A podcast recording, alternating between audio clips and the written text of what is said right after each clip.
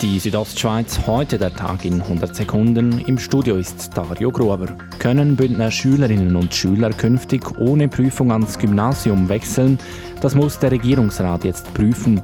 Der Große Rat hat einen entsprechenden Auftrag an die Regierung überwiesen. Dabei sollen auch Meinungen von Beteiligten einfließen, wünscht CVP-Großrat Kevin Brunold. Jedoch denke ich, wenn man die Schüler fragt, ob sie eine Prüfung schreiben möchten oder nicht, dann weiß ich aus persönlicher Erfahrung, was die Antwort sein wird. Nein.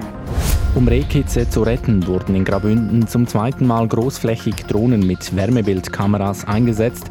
So konnten die Bündner Jägerschaft und die Landwirte diesen Frühling 330 neugeborene Rehe im Feld finden und vor dem möglichen Mähtod retten, wie die Standeskanzlei mitteilt. Der Tunnel Mund Laschera, welcher das Engadin mit dem Livigno verbindet, wird saniert. Darum muss er von Anfang September bis Ende November geschlossen werden. In dieser Zeit werden das Tunnelgewölbe und verschiedene Betriebs- und Sicherheitsanlagen saniert und erneuert. Der Direktor der Engadiner Kraftwerke Michael Roth sagt zu den Kosten. Wir rechnen heute mit Investitionskosten von knapp 17 Millionen Schweizer Franken. Es ist immer so im Tunnelbau, wenn man mal anfängt, vielleicht kommt das eine und das andere führen. Wir hoffen, wir werden den Kredit einhalten können. Seit rund einer Woche sind im Inn bei Schampf Wasserverfärbungen festgestellt worden. Diese führten zu einem erhöhten Fischsterben, wie die Kantonspolizei Grabünden mitteilte. Demnach seien mehrere hundert Fische verendet.